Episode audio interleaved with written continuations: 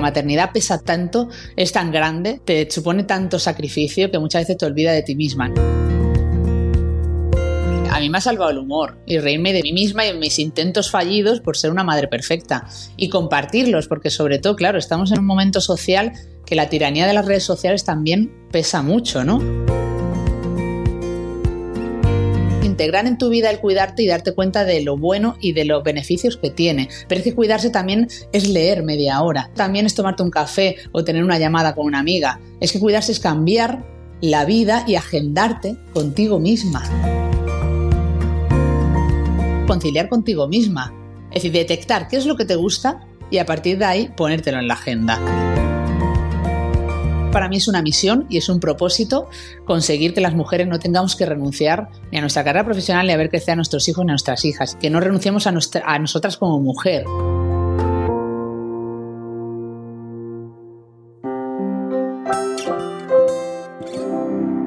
DKV. Activistas de la salud.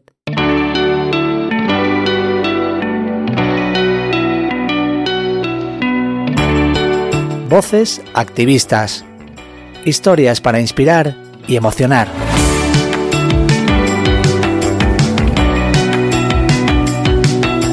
A veces la vida parece una carrera de obstáculos y de eso las mujeres sabemos bastante, hasta el punto de que cada obstáculo no nos deja centrarnos en cosas importantes como nuestro bienestar. Cuidar de nosotras mismas pasa por prestar atención a lo que hacemos día a día y cómo lo hacemos, y lo de intentar cumplir con los estereotipos sociales sobre cómo debe comportarse una madre o qué se espera de ella no ayuda. De todo esto lleva años hablando nuestra invitada en este episodio de Voces Activistas.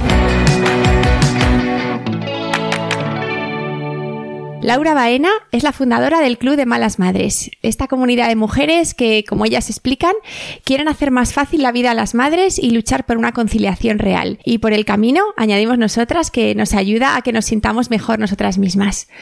Aprovecho también para presentarme. Soy Beatriz Aguado, responsable de formación de DKV Seguros y elegida mala madre de KV. Soy madre de familia numerosa, tengo tres niñas como Laura y soy fan de Malas Madres desde su origen. Así que nada, bienvenida Laura. Qué placer y qué ilusión estar contigo aquí al otro lado, Bea, por la segunda vez que nos vemos. Y nada, aquí estoy contigo para hablar de todo lo que cuentas, que me parece que sigue siendo muy importante y necesario para todas las mujeres. Cada, vez más, sí. Laura, a ver, tú, tú eres la mala madre original, ¿no? Y, y, tu ejemplo nos ha servido a un montón de mujeres para que nos sintamos identificadas, para que demos un paso al frente. ¿Qué es lo que pasó por tu cabeza la primera vez que se te ocurrió plantear esta forma de, ver la maternidad, ¿no? Diferente, pues en medio de una sociedad que estaba llena de, tabúes, de prejuicios respecto a este tema de la maternidad. Yo creo que todo comienza realmente cuando fui madre por primera vez, ¿no? Este año cumple mi hija mayor, la buena hija uno, 10 años ya, no me lo puedo creer.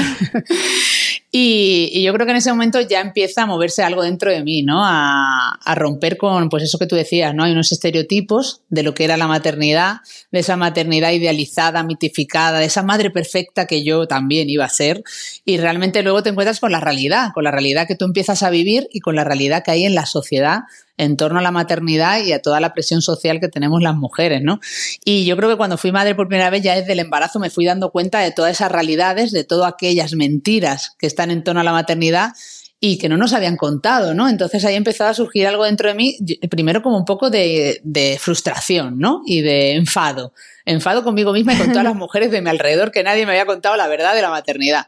Y ahí empecé con un blog personal que se llamaba La Niña Sin Nombre porque me costó mucho poner nombre a mi hija y a contar un poco las anécdotas diarias de, de mi vida como madre, ¿no? Y de cómo esa madre perfecta pues tuve que ir mm, acabando con ella para querer a la mala madre que empezaba a ser pero sobre todo yo creo que clave en mi vida personal y profesional y que me llevó a desahogarme como mala madre una noche en Twitter fue el mercado laboral y mi trabajo y mi carrera profesional, ¿no? Yo nunca imaginé que después de luchar tanto, de dejarme la piel, pues en una carrera, en, eh, a nivel profesional, pues vas ascendiendo, vas creciendo y que a los 30 años que yo tenía cuando fui madre, tuviera que verme empujada a renunciar.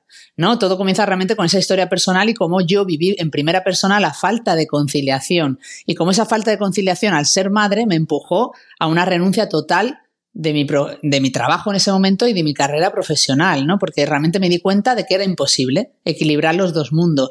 Yo, después de dos años intentando conciliar eh, mi vida familiar y mi vida laboral, renuncié. Y renuncié con mucha frustración, con mucho dolor y con mucha rabia. Entonces, en aquel momento, eh, yo me desahogaba como mala madre, con mucho humor, para desmitificar la maternidad y para encontrar a otras mujeres malas madres al otro lado que empezáramos a sentirnos igual y crear esa comunidad, ese movimiento de decir, si esto es la maternidad, nosotras vamos a reivindicar otro modelo social de madre. Y en esa reivindicación de modelo social de madre conectó con la conciliación cuando yo tuve que renunciar y empecé a contar mi historia de no conciliación y empecé a encontrar a muchas mujeres que les pasaba igual, que lo estaban viviendo igual y lo difícil que era en esta sociedad ser madre y ser profesional, que acaba convirtiéndose en una utopía. Y ahí empieza un poco el movimiento, empieza un poco la lucha social y esta bandera de la conciliación que tenemos a día de hoy. Claro, la verdad es que si encontraste muchas personas identificadas, que es cierto que no nos habían contado, ¿verdad?, cómo era la maternidad en realidad, ¿no? Estaba todo como más, más tapado, ¿no? Y, bueno, al final es todo un alivio encontrar a alguien que, que, te diga que se siente como tú, ¿no? Y eso es lo que ha generado tanta empatía alrededor de este movimiento. Y a lo largo de este tiempo, que me imagino que habrá tenido sus subidas y sus bajadas, ¿no? Que habrá sido también complicado ¿En algún momento has pensado en tirar la toalla? ¿Qué es, qué es lo que te ha llevado a seguir adelante con este proyecto? Bueno, realmente lo que me mueve es eso que tú dices, ¿no? El sentir, porque yo me siento la voz de muchas mujeres, la voz de muchas malas madres. Mi lucha no es una lucha individual, sino que es una lucha social. Y yo creo que el cariño, el apoyo, la de mensajes, la de fuerza que me acompaña en cada cosa que hacemos, en cada paso del activismo social y político que damos, es lo que me sigue moviendo, ¿no? y ahora, pues cuando te paran por la calle, cuando te dicen eh, gracias por luchar por nosotras, gracias por darme voz, pues eh, me de repente encontré que había un compromiso social y había una responsabilidad que muchas veces ha sido también generadora de esa intensidad que tiene el proyecto y de esa vida nueva que yo tengo, que muchas veces, como tú dices, te entran ganas de tirar la toalla, pero a la vez esa responsabilidad y ese compromiso y ese sentir que estás cambiando las cosas no para ti, sino para muchas mujeres, te hacen seguir luchando y levantarte una y otra vez. Sí que es difícil, ¿no? Porque, claro, cuando yo renuncié a mi carrera profesional, renuncié para poder conciliar y en este camino he tenido que empezar a, diseñar un nuevo modelo de conciliación también para mí, para mi vida, ¿no? Y compaginar estos dos mundos con la exposición, con tantas peticiones que te llegan, ¿no? Y con tanto compromiso social y personal es muy difícil, pero bueno, lo voy consiguiendo con cosas clave como hacer equipo. Es decir, vivo en un hogar 100% corresponsable, donde hacemos equipo de verdad eh, y también, pues bueno, también diciendo muchísimo que no y implicándome en proyectos que de verdad merecen la pena, ¿no? Y con esa bandera, ¿no? Y con ese objetivo y esa misión. Es que al, final para mí es una misión y es un propósito conseguir que las mujeres no tengamos que renunciar ni a nuestra carrera profesional ni a ver crecer a nuestros hijos ni a nuestras hijas. Y otra cosa muy importante que conecta con lo que tú decías antes, que no renunciemos tampoco a nuestro, a nuestro yo y que no renunciemos a, nuestra, a nosotras como mujer, ¿no? Porque la maternidad pesa tanto, tanto, es tan grande te supone tanto sacrificio que muchas veces te olvida de ti misma, ¿no? Y eso también es una parte muy importante para nosotras y bueno, y de ahí nuestro proyectazo a la hora de cuidarse. Sí, es que además es verdad que a veces el rol de madre puede llegar a, tapar todo lo demás, ¿no? Entonces hay que, hay que reivindicar que no solo somos madres, somos muchísimo más. Y hay una cosa que, que me gusta también mucho, una de las características fundamentales de, vuestro proyecto, que es pues reconocer nuestros defectos, nuestras imperfecciones, no nadie es perfecto y, y bueno, hacerlo con humor, ¿no? Y, esto de, reírnos nosotras mismas, estas fotos ahí con la ojera, con los tendidos detrás, con la niña enganchada ahí. Esto también, reírnos de nosotros mismos, también forma parte de la terapia. Totalmente, ¿no? Yo creo que a mí me ha salvado el humor y reírme de mí, de mí misma y de mis intentos fallidos por ser una madre perfecta y compartirlos, porque sobre todo, claro, estamos en un momento social que la tiranía de las redes sociales también pesa mucho, ¿no? Y hay que tener mucho cuidado porque al final mostramos solo una parte de nuestra realidad, muchas veces edulcorada, dulcificada, bonita, solo la parte bonita de la maternidad y no mostramos la realidad. Entonces, tanto personal como en el proyecto, sí hacemos mucho por reivindicar esa parte, ¿no? Y nos reímos muchísimo todavía, Beatriz, cuando por la noche, es que ayer mismo por la noche decía, a ver, confesiones de malas madres, por la noche me gusta hacer ronda de confesiones. Y es que te ríes muchísimo porque dices, no estás sola. Y nosotros tenemos ese gran lema que mal de muchas consuelo de malas madres. Entonces, cuando se te olvida la muda, cuando te haces la sorda por la noche, cuando estás deseando por la mañana que se vayan a la cama ya desde por la mañana, todas esas cosas que nos, que nos demuestran que somos madres, pero que no somos perfectas y que somos humanas con, con nuestros deseos y con nuestras inquietudes, pues te sientes menos sola, ¿no? Y esa parte de comunidad emocional es fundamental y es una de las claves que nunca queremos perder, ¿no? Siempre queremos reivindicar, reivindicar desde la, desde la seriedad y desde la lucha social, pero siempre con mucho humor, ¿no? Que eso es como que lo relaja todo y muchas veces, muchas veces, muchas de las cosas más duras o difíciles la he dicho con humor y parece que incluso calan más. Sí, sí, es verdad. Y la gente se, queda,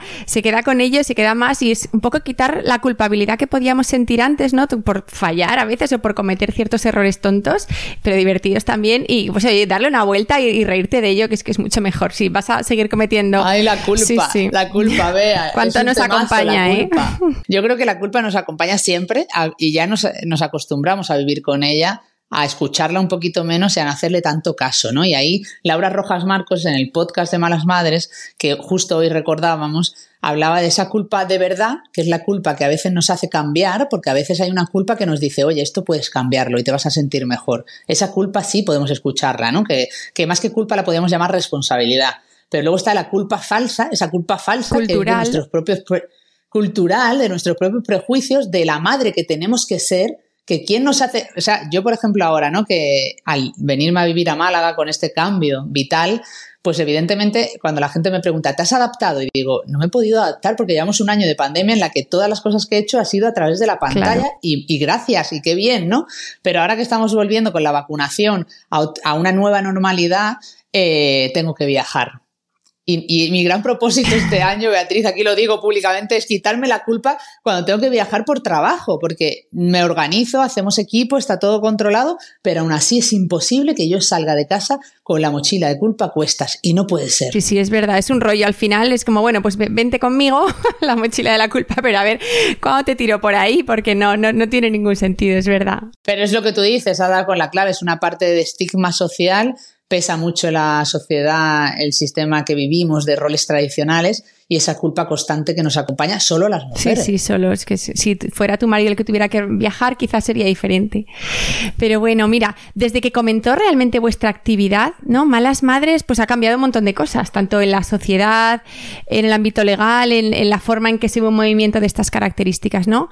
¿Tú crees que se ha avanzado o queda mucho por hacer todavía? Hombre, yo creo que se ha avanzado mucho, pero más a nivel mm, del día a día, ¿no? De, de, poder quitarnos esos prejuicios, de decir con libertad que queremos salir con nuestras amigas y malamadrear y no pasa nada, que, que, tenemos la necesidad de huir de ser nosotras mismas, de que no queremos que la M de madre aplaste a la M de mujer. Creo que a nivel social, de concienciación social, Malas Madres y la Asociación Yo No Renuncio hemos hecho mucho trabajo de concienciación y visibilidad de la maternidad, de poner en valor el trabajo del cuidado, de que los cuidados estén en el centro, de que se entienda que necesitamos la corresponsabilidad y que la conciliación es una responsabilidad social, no individual, no es un problema individual de las familias, es un problema en el que tienen que entrar las empresas, las familias y, las instituciones públicas, ¿no? Y tenemos que trabajar por ese objetivo último que sería un pacto de Estado por la conciliación.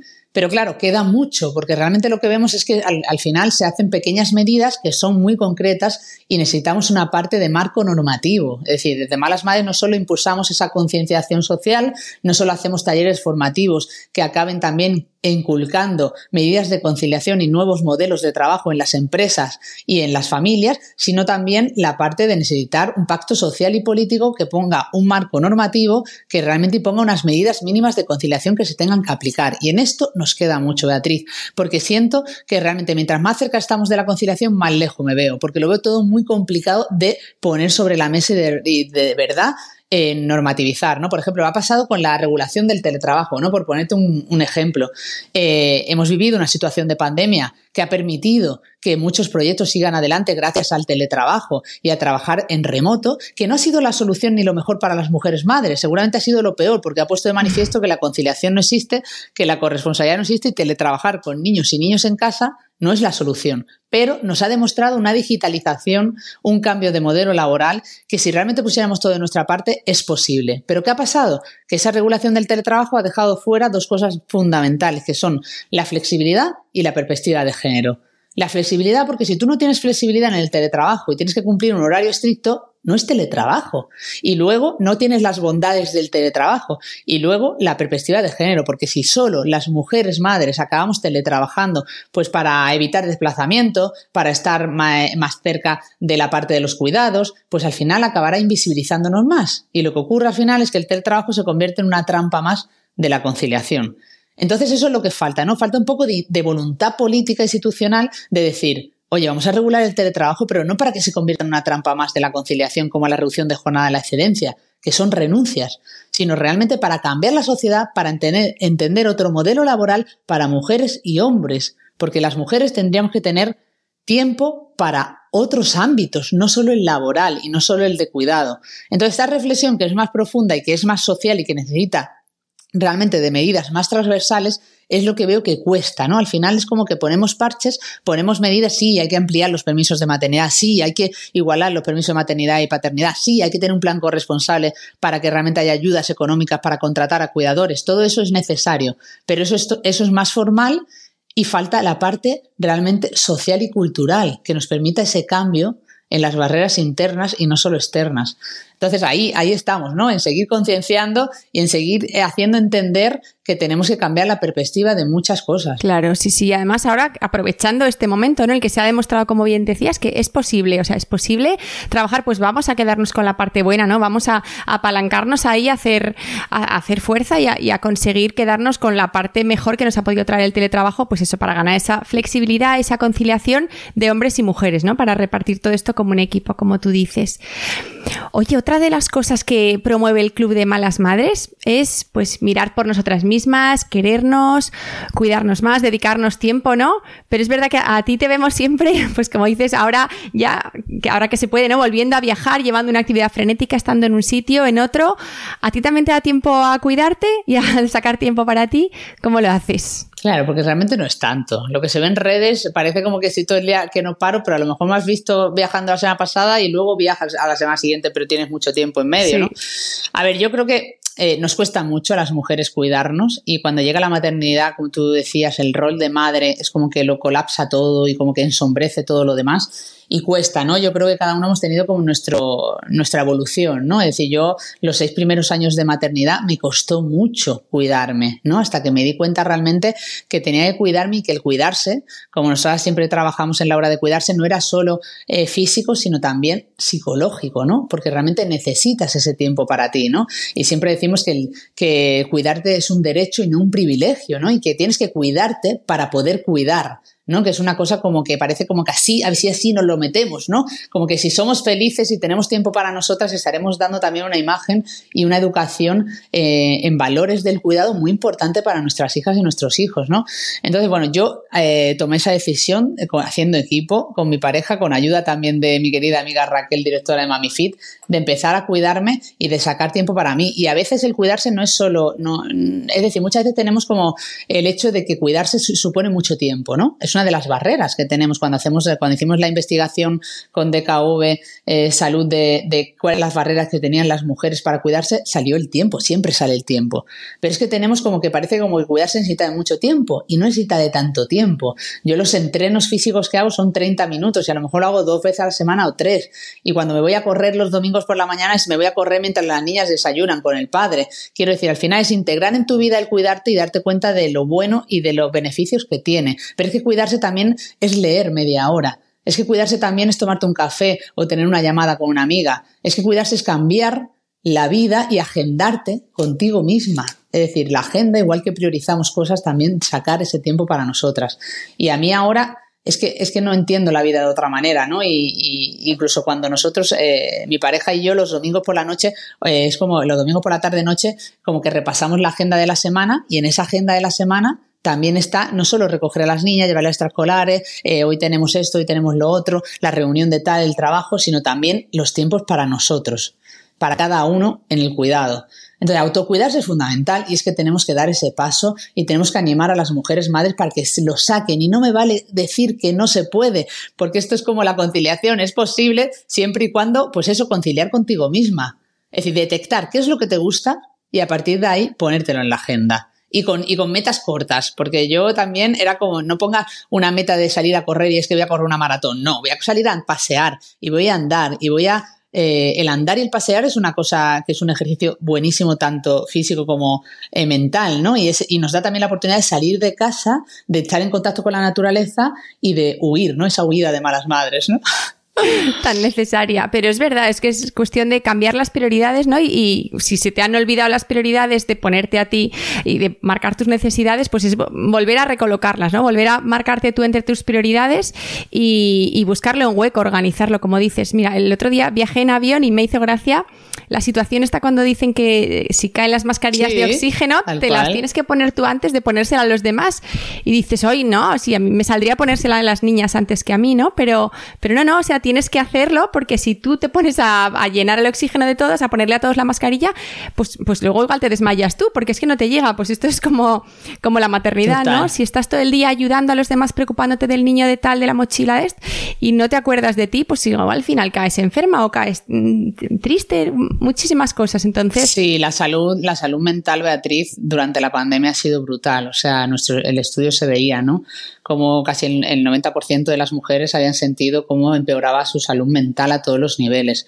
Hemos vivido y, encima se ha somatizado, ¿no? Se ha somatizado en muchos estados físicos eh, ese estrés y esa, esa falta de tiempo con nosotras mismas. Entonces yo creo que nos ha demostrado que nos cuidábamos poco y mal y que lo que tú dices es que somos la más importante. Hmm. Es que tenemos que ser lo más importante de nuestra vida. Y ya no te digo si encima eh, emprendes como yo, ¿no? Es decir, cuando tú tienes un proyecto y tienes un equipo que aparte te das cuenta de que tú tienes que estar bien, porque si tú no estás bien el equipo empieza a estar mal, ¿no? Y tienes que transmitir la energía y la motivación y tienes que estar con, eh, con toda esa energía positiva para, para transmitir pues es que eso es imposible si tú no estás bien y, no, y para estar bien tienes que sacar ese tiempo de autocuidado que puede ser mil maneras en las que tú eres prioritaria, como decías. Claro, sí, entender eso, ¿verdad? Que, o sea, lo más importante para que todos estén bien es que tú estés bien, eso ya empieza a cambiar el chip hablando de estos proyectos que tenéis, pues, eh, de esta labor divulgativa y de ayuda, uno súper interesante que realizamos con, que realizáis con DKV es la hora de cuidarte.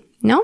¿Y en qué consiste? ¿Qué, respuestas estáis recibiendo respecto a este proyecto? La verdad que ahora mismo es el proyecto mejor valorado de la comunidad de malas madres, porque yo creo que hemos hecho mucho, como dices, ¿no? Sobre todo yo creo que ha sido clave, por desgracia, todo lo que hemos ayudado en la pandemia, ¿no? De repente nos vimos encerradas, privadas de libertad, de contacto con la naturaleza y de poder buscar pues esa escapatoria, ¿no? Que decimos con humor en malas madres, ¿no? Entonces teníamos un, un objetivo y un propósito muy importante, ¿no? Que era en, esa situación de tensión que estábamos viviendo la mayoría de las mujeres, eh, las que trabajábamos además y teletrabajábamos más, o las que tenían que salir a trabajar a servicios esenciales, ¿no? Es decir, se vio muy perjudicada la salud mental de las mujeres, nos vimos sin tiempo para nada, eh, sobreviviendo, porque ahí sí que decíamos, esto ya no es vivir ni conciliar, esto es sobrevivir como puedas, y ahí sí que, pues esos directos que hacíamos, ¿no? Para concienciar, para dar herramientas, para intentar buscar ese ratito de meditación, aunque fueran 10 minutos, eh, el meditar, los directos que hacíamos cada semana entrenando. Es increíble la respuesta ¿no? de las malas madres de gracias por los entrenos de todos los martes porque me han salvado y ahí quedaron ¿no? y, siguen, y siguen haciéndolos porque hay una lista enorme en YouTube con todos los entrenos que hicimos. Y, y ellas se sintieron menos solas, ¿no? se sintieron acompañadas con una comunidad que estaba al otro lado que la hacía sentir mejor y recordarles que en esa situación tan complicada, tenían que seguir intentando cuidarse, aunque fuera encerrarte en el baño con el pestillo. sí, sí, que todas lo hemos hecho. Sí, sí, sí. Oye, yo lo hacía, ¿eh? los entrenos estos con las niñas aquí en casa y es verdad que es una motivación saber que hay alguien al otro lado, oye, que está haciendo lo mismo que tú, que te anima, que te sigue y que te, que te está guiando. Está fenomenal. Oye, y realmente lo de la hora de cuidarse, ¿tenemos solo una hora para cuidarnos al día? pues según los estudios, según nuestros datos, sí. ¿eh? El primer estudio que hicimos en la asociación, que llevamos ya cinco años, y tenéis todos los datos en yo no renuncio.com, ahí tenéis todos los estudios que hemos hecho y toda la información para quien quiera ampliarla, eh, decía que 8 de cada 10 mujeres no podíamos conciliar. Y además nos da un dato clave que era que solo teníamos 54 minutos de tiempo libre. Eh, ese tiempo libre seguramente Beatriz, tú y yo lo gastamos cuando la niña tiene una rabieta o cuando no quieren dormir o cuando, o sea, lo de los 54 minutos... Yo no los veo, no los veo. Hay que, hay que verlo porque seguramente pues en un baño un poco más largo ya están agotados. Pero bueno, eso venía a decirnos que tenemos muy poco tiempo libre y que dentro de ese tiempo libre el cuidado pues pasaba a un segundo o tercer plano, ¿no? Y también nos, nos marcaba muy bien cómo nos costaba mucho más a nosotras que a los hombres o a nuestras parejas cuando eran hombres. Entonces, bueno, pues esa hora de cuidarse sí que nace, el nombre nació precisamente de esos 54 minutos, casi hora, que teníamos para cuidarnos. Pues decíamos, vale, los datos dicen que tenemos una hora, pues vamos a intentar usarla de verdad bien para nosotras. Sabemos que es muy difícil, una hora al día es muy complicado, pero si vas sacando dos horas a la semana, si vas dándote cuenta lo importante y lo, y lo beneficioso que es, luego vas a ir rascando otra hora y otra y otra. El caso es empezar, ¿no? Es cambiar ese chip, claro, toda esta labor que estáis haciendo, pues de, de disrupción, de, de, cambiar mentalidades, cambiar roles, de, de, sacar a la palestra, ¿no? De hacer patentes cambios en la sociedad y, y de apoyarlos, ¿no? Y de, hacerlos posibles también. Estáis haciendo una, una labor estupenda, ¿no? Y bueno, tiene muchos efectos en nuestra conciliación, en, en hacer piña, en el concepto de hacer equipo, ¿no? Que me gusta mucho que siempre utilizas hacer equipo con tu pareja, hacer equipo en casa y bueno, esa solidaridad también entre mujeres que también nos hace sentir mejor. La verdad es que es una, una labor excelente.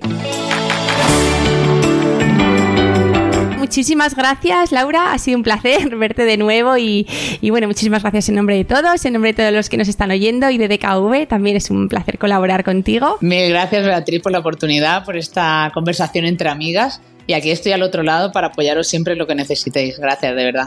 Genial, muchas gracias a ti. Voces Activistas, un podcast de DKV.